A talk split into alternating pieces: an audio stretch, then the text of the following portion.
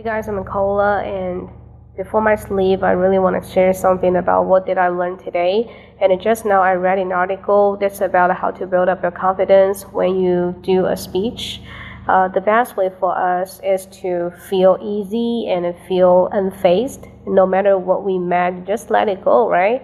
And second is in telling us how to build up your confidence while you're do while you you doing a speech. So I think during the way of your speech, sorry, it's addressing the speech or delivering the speech. During the way of your speech, I think the best is to puff your shoulder out and louder your raise up your voice and feel competent while you're speaking and not overly confident. I mean, even you know you have some flaws and you know some uh, problems really exist in your speaking or just grammar mistakes. I know easier said than done, right? You still should do it and pretend you know everything.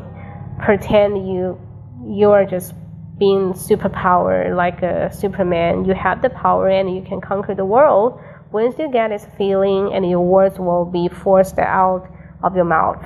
So that's the way of practice and we do everything what, what we do every single day is to listen to people speak and uh, to their words or read something we call it a receptive language. That's true yeah? That's really helpful but we should do a lot of output.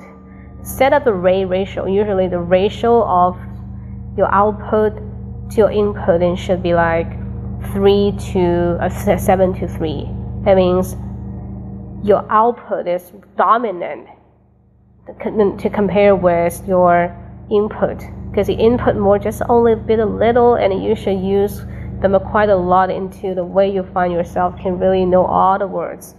And don't feel uh, like a loser. You can do everything unfazed. Unfazed so what? Just unfazed. Unfazed is a new word i learned so that's why i try to sharpen to use it and to keep my edge of using some new vocabulary and will someday deep rooted.